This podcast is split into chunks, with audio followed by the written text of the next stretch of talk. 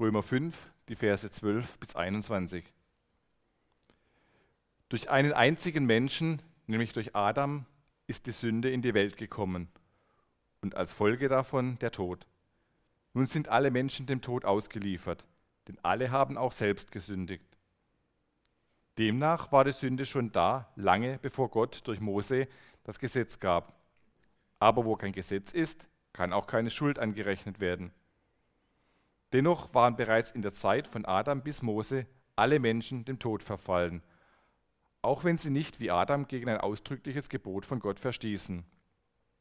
Adams Schuld hatte Folgen für alle Menschen.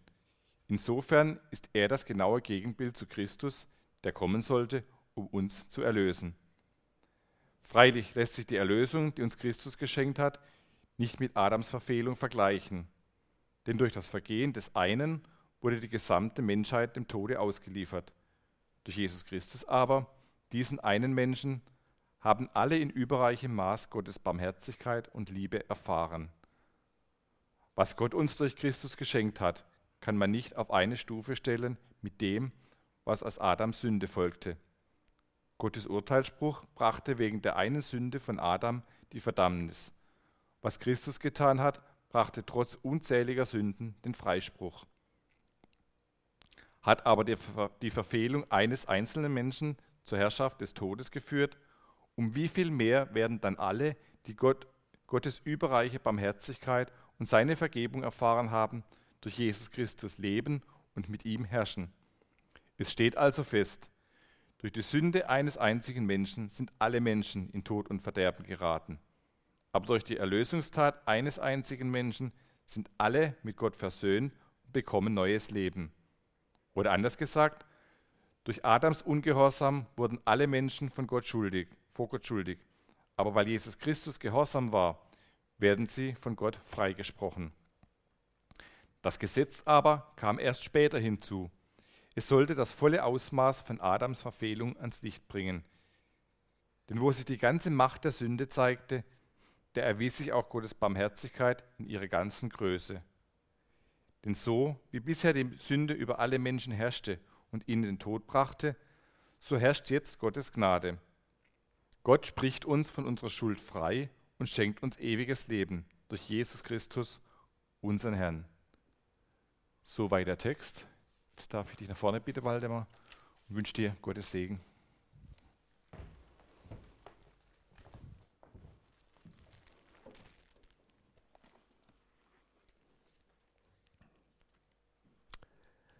Ja, ihr Lieben, wir können das, diesen Text als Überschrift nehmen, Verdammnis durch Adam und Gnade durch die Gerechtigkeit Jesu. Sind im Grunde genommen drei Dinge, die uns hier weitergegeben werden. Das erste, die Sünde ist durch Adam in die Welt gekommen. Das zweite, die Sünde ist zu allen Menschen durchgedrungen, ohne Ausnahme. Und das dritte, der Vergleich, Adam mit Christus. Das ist in diesem Text enthalten. Die Sünde ist durch Adam in die Welt gekommen. Da schreibt der Paulus, darum, wie durch einen Menschen die Sünde in die Welt gekommen ist und durch die Sünde der Tod zu allen Menschen durchgedrungen ist, weil sie alle gesündigt haben. Dieses kleine Wörtchen wie hat eine schon große Bedeutung, auch eine doppelte Bedeutung, wie sie hereinkam und wie im Detail sie in die Welt hineinkam. Auf der anderen Seite, wie Christus uns befreit hat und was wir durch ihn haben. Wie kam denn die Sünde durch einen Menschen in die Welt? Wer sich mit dem Wie nicht auseinandersetzt und es ignoriert oder gar leugnet, der kann die Weltgeschichte und vor allen Dingen die Heilsgeschichte Gottes nicht verstehen. Ein Zitat von jemand, wer die Geschichte nicht kennt, der kann aus deren Fehlern nicht lernen und macht dieselben nach. Wir wissen es, durch den Vertrauensbruch von Adam und Eva kam die Sünde in die Welt. Dieser Vertrauensbruch oder Ungehorsam Gottes gegenüber hat ja enorme Folgen. sodass die Sünde wie ein Virus in der Erbanlage sich bei allen Menschen fortgesetzt hat. Könnte auch sagen, wie ein kleiner Schneeball hat dieser Vertrauensbruch eine Lawine der negativen Veränderungen im Leben der Menschheit ausgelöst. Und wir sehen das auch eine Generation später bei Kain, was der schon für eine sündige Veranlagung hatte. Dann die bösen Menschen bis Noah, wo ja die Menschheit damals total verdorben war, außer der gerechte Noah. Und da lesen wir in 1. Mose 6, die übrige Menschheit aber war vollkommen verdorben, die Erde erfüllt von Gewalt. Wohin Gott auch sah, überall herrschte Unrecht, denn die Menschen waren alle vom rechten Weg abgekommen. Das ist, wir können uns das kaum vorstellen. Wir müssen uns denken, wir kommen nachher raus, suchen unser Auto und da sind alle vier Reifen abmontiert. Du steht es einfach da. Der Spiegel abgerissen, Scheibe reingeschlagen. Gewalt, Gewalt. So ähnlich ist jetzt, muss das wohl gewesen sein. Alles voller Gewalt. Du findest die Sachen immer vor, wie sie waren, wo du sie zuletzt gesehen hast. Also es war furchtbar. Und das ist das eine. Die Sünde ist zu allen Menschen durchgedrungen, ohne Ausnahme, sagt die Bibel. Wir sind radikal verdorben und verloren, Vers 16. Und das finden wir auch in dieser Welt bestätigt durch das Verhalten der Menschen in ihrer Hoffnungslosigkeit und Depression. Auf der anderen Seite durch die Ausbeutung des Menschen auf der ganzen Ebene des Geschaffenen. Es hat eine gravierende Werteverschiebung stattgefunden.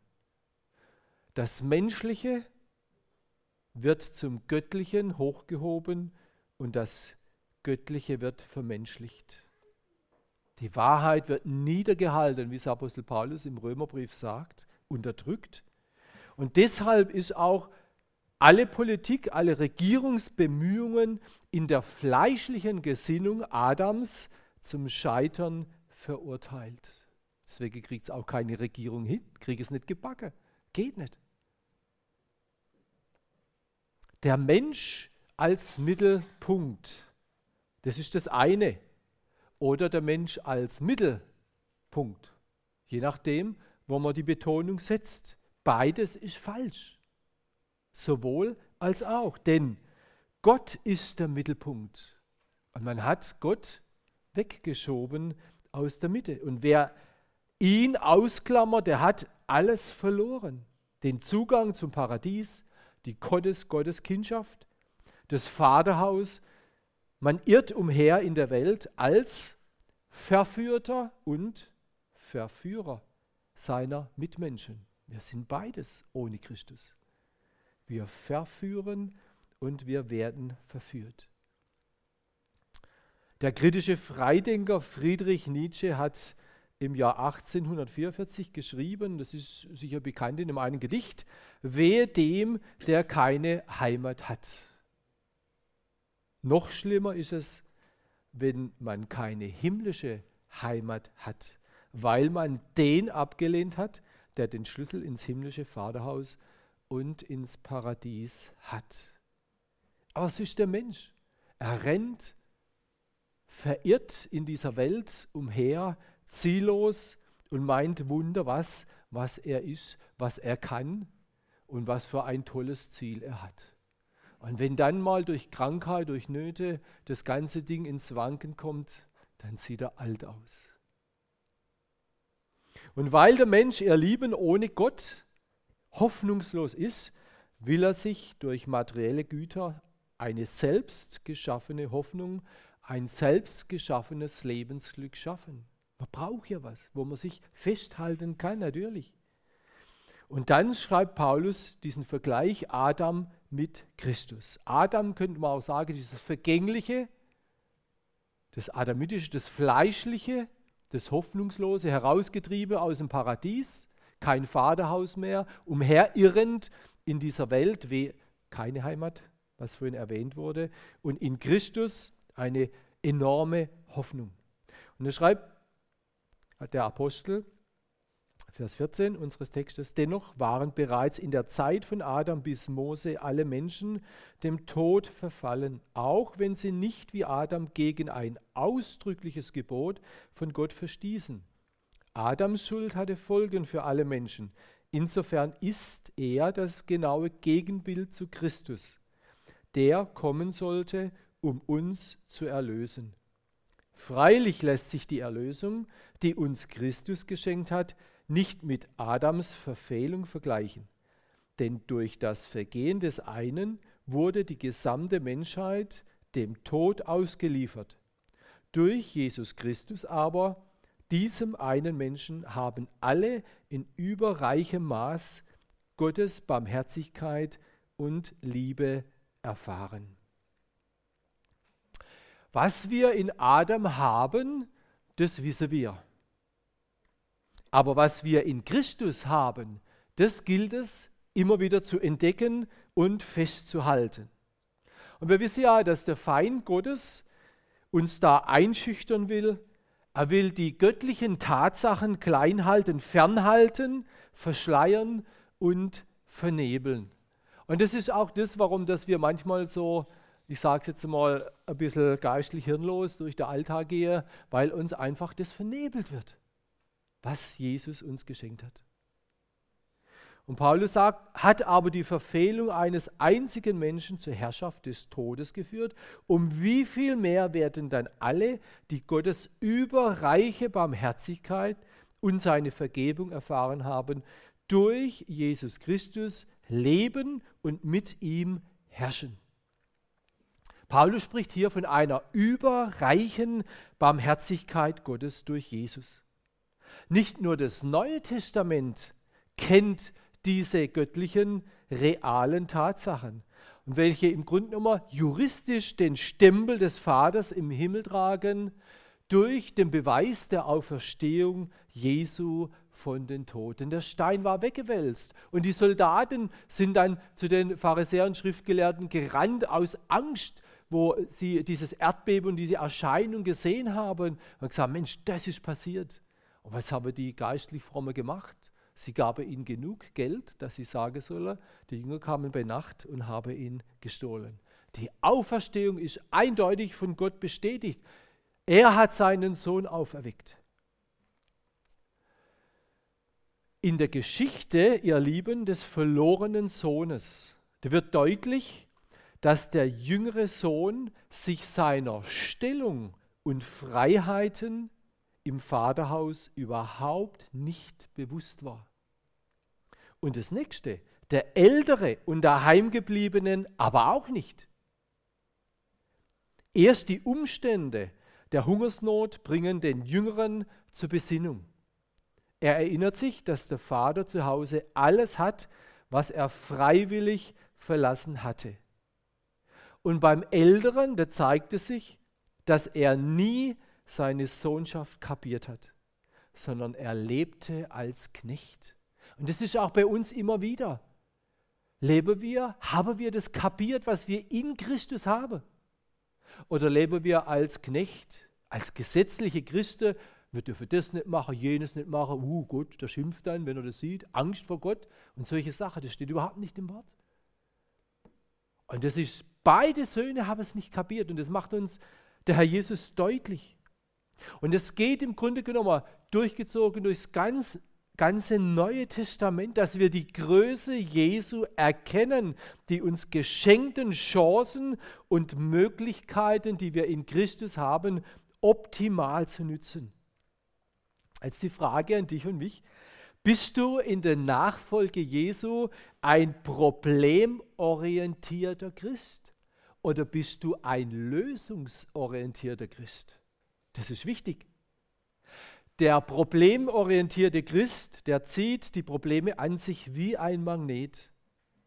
Wenn er keine hat, dann holt er sich welche, macht sich welche über Spitzfindigkeiten, Wortspaltungen, Ungerechtigkeit und die gibt es ja tatsächlich. Sehr viel. Im ganzen Umfeld. Er zieht sich selber allerdings nach unten und auch seine Mitchristen zieht er nach unten. Und das führt irgendwann muss auch so sein, zur Resignation, zur Depression.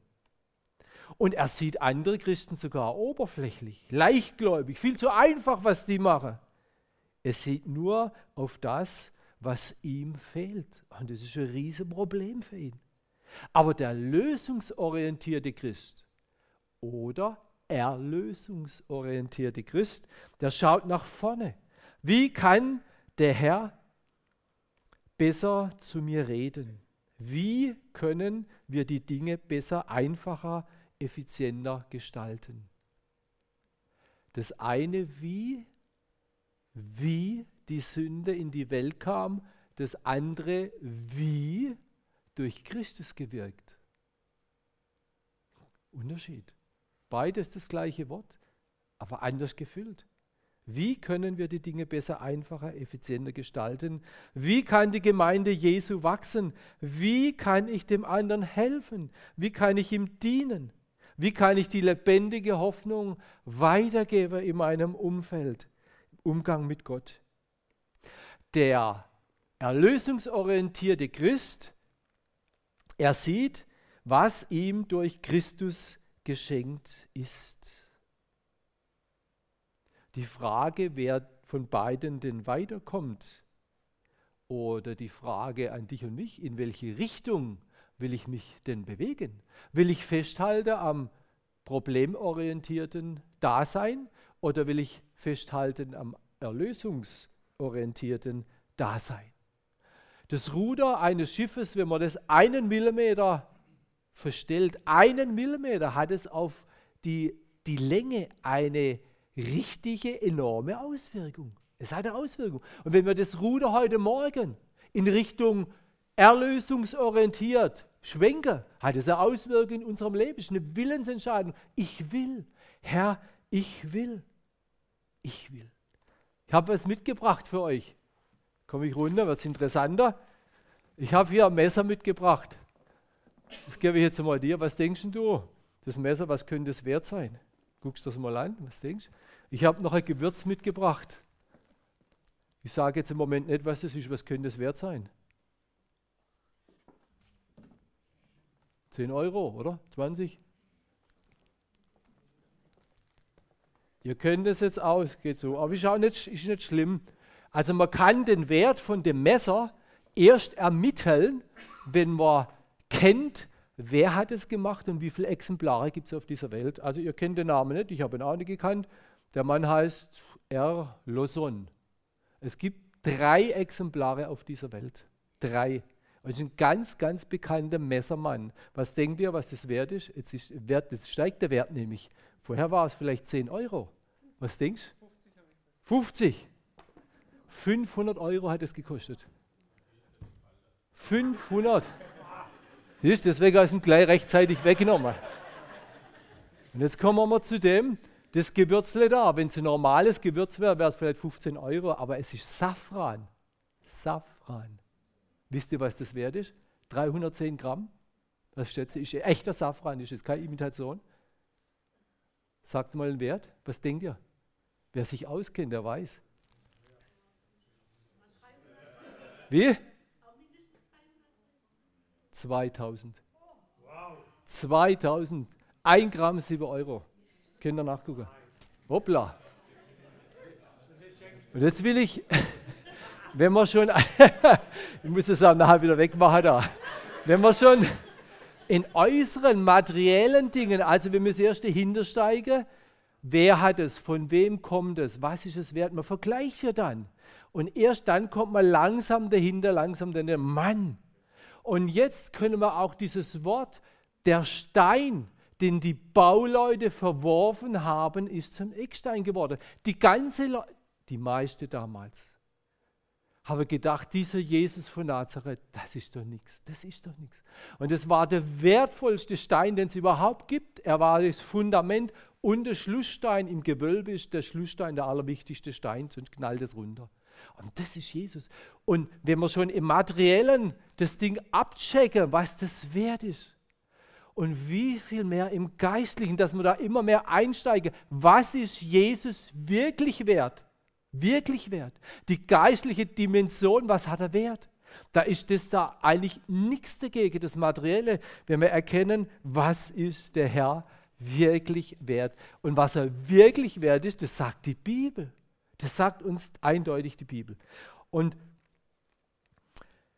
das sagt schon im Alten Testament, haben die, die Männer Gottes erkannt, da war ja Christus noch gar nicht da, haben die Männer Gottes erkannt, was Gott der Vater für ein wertvoller Gott ist. Das Wertvollste. Die anderen Götter haben sie erkannt, das ist ja ein Dreck dagegen. Aber der lebendige Gott, und da sagt der Psalmist, wenn ich nur dich habe, so frage ich nichts nach Himmel und Erde, Psalm 73. Da hat es erkannt, Mensch, du bist das Wertvollste, Gott, Vater im Himmel, das Wertvollste, was es gibt, wenn ich nur dich habe, dich habe.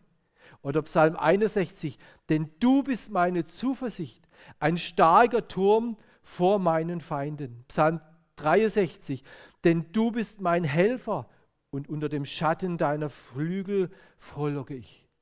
Und dann David sagt, Psalm 18, und er sprach, herzlich lieb habe ich dich, Herr, meine Stärke.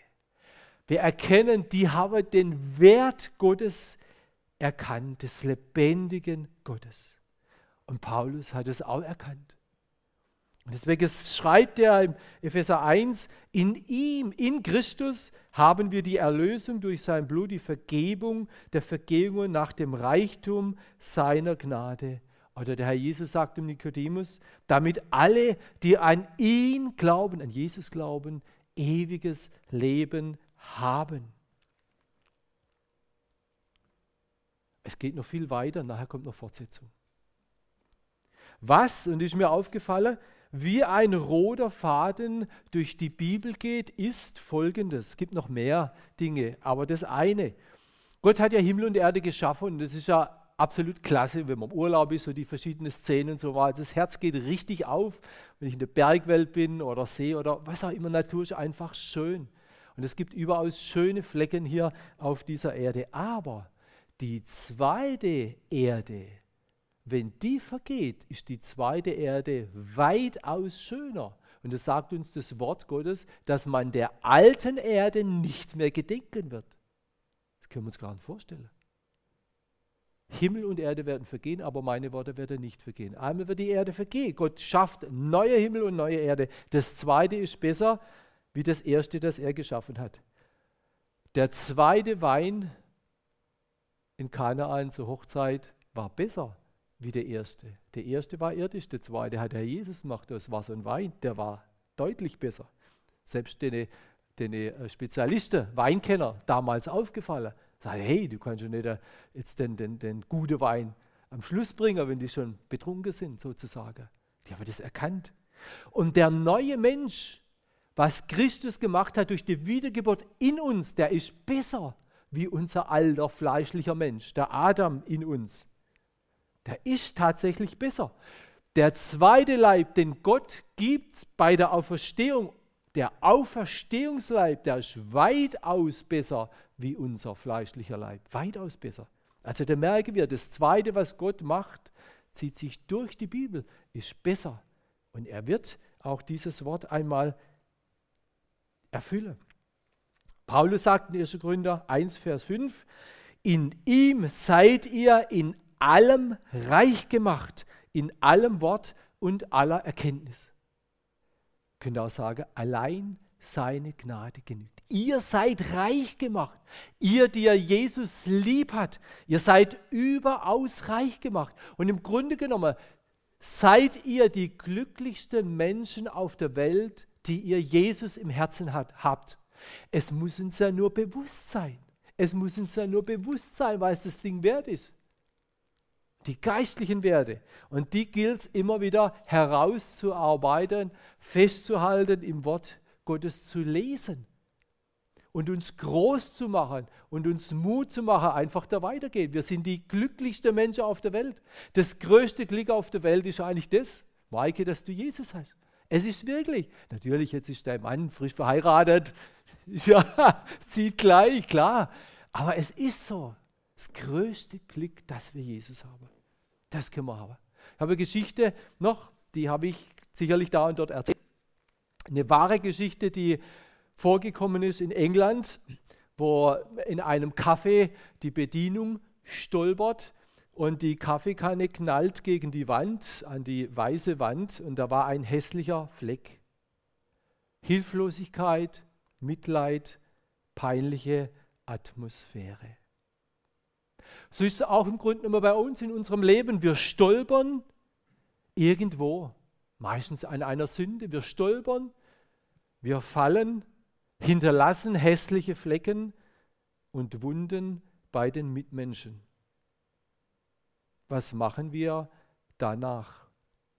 Sind wir dann problemorientiert, lamentieren über diesen hässlichen Fleck an der Wand, über die Sünde, wo wir wieder gefallen sind, wir liegen am Boden, wälzen uns und sagen, oh, furchtbar, problemorientiert, muss ich mich jetzt selber erlösen oder wie oder was? Oder sind wir erlösungsorientiert und stehen auf und sagen, Herr, tun Buße, beuge uns, sagen, Herr, ich gehe jetzt weiter. Du hast mir doch die Möglichkeit gegeben, aufzustehen. In diesem Café waren einige Leute da und da unter anderem ein Mann, der hat einen Kasten aufgemacht und fängt an, an dem hässlichen braunen Kaffeefleck an der Wand herumzumalen. Die andere waren gespannt, waren still, was macht er jetzt? Und am Ende, weiß ich, wie lange das es ging, ob es eine Stunde war oder wie lange, am Ende hat dieser Mann einen wunderschönen Hirsch an die Wand gemalt. Zufällig war es der beste Tiermaler Englands, der in diesem Café saß. Und er hat aus diesem hässlichen Fleck was Wunderbares gemalt. Das ist eigentlich das Bild, wo wir für uns auch nehmen können. Jesus, der beste Maler, der malt nicht nur einen schönen Hirsch in unserem Leben, sondern er malt was Wunderbares in deinem Leben. Er malt Frucht des Heiligen Geistes. Er macht dich innerlich schön. Er macht dich innerlich herrlich, passend für die Ewigkeit. Wenn er in deinem Leben rummalen darf, dann wird was draus, weil er, wie der beste Tiermaler Englands, noch viel besser ist. Er ist der Schöpfer. Er weiß, wie er an dich rangeht, was er für dich gedacht hat. Das Beste und Schönste will er aus deinem und aus meinem Leben machen. Trauen wir ihm das zu. Bitten wir ihn immer wieder auch zu malen, zu wirken, zu handeln in unserem Leben.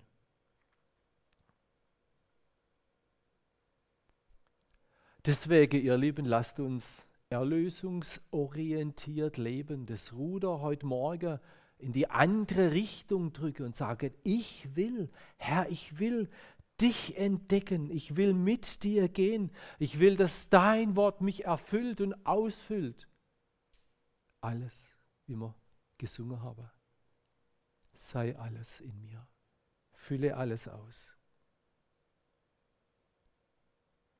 In ihm seid ihr reich gemacht in allem Wort und aller Erkenntnis. In ihm haben wir auch ein Erbteil erlangt, die wir vorherbestimmt waren, nach dem Vorsatz dessen, der alles nach dem Rat seines Willens wirkt. Ich habe 29 Punkte gefunden in der Bibel im Neuen Testament, was wir in Christus haben. 29 stehen hier zum Teil hier. So reich beschenkte Menschen sind wir in Christus. So reich beschenkt. Und jetzt die Frage, was hätten wir denn, wenn man die 29 Punkte streichen würde? Hatte wir die, groß, die, die allertraurigsten, die elendesten auf dieser Welt.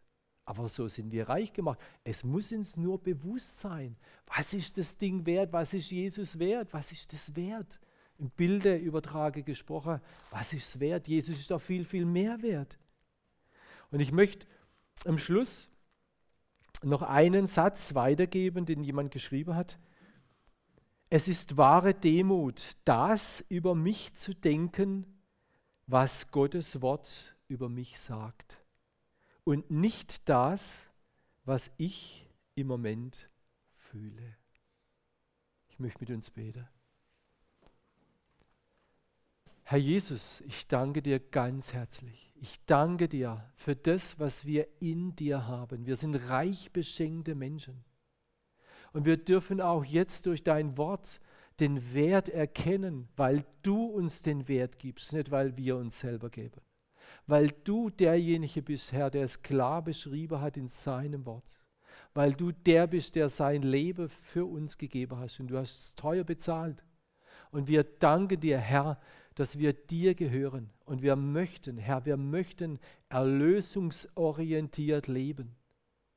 Wir möchten auf dich schauen, auf dein Kreuz, auf deinen Sieg, auf die Hoffnung, die wir haben dürfen. Und wir danken dir, Herr, dass diese Hoffnung begründet ist durch deine Zusagen. Wir loben dich und preisen dich, du wunderbarer Herr. Und wir möchten dich malen lassen in unserem Leben. Wir möchten dich wirken lassen. Danke, gelobt seist du. Amen.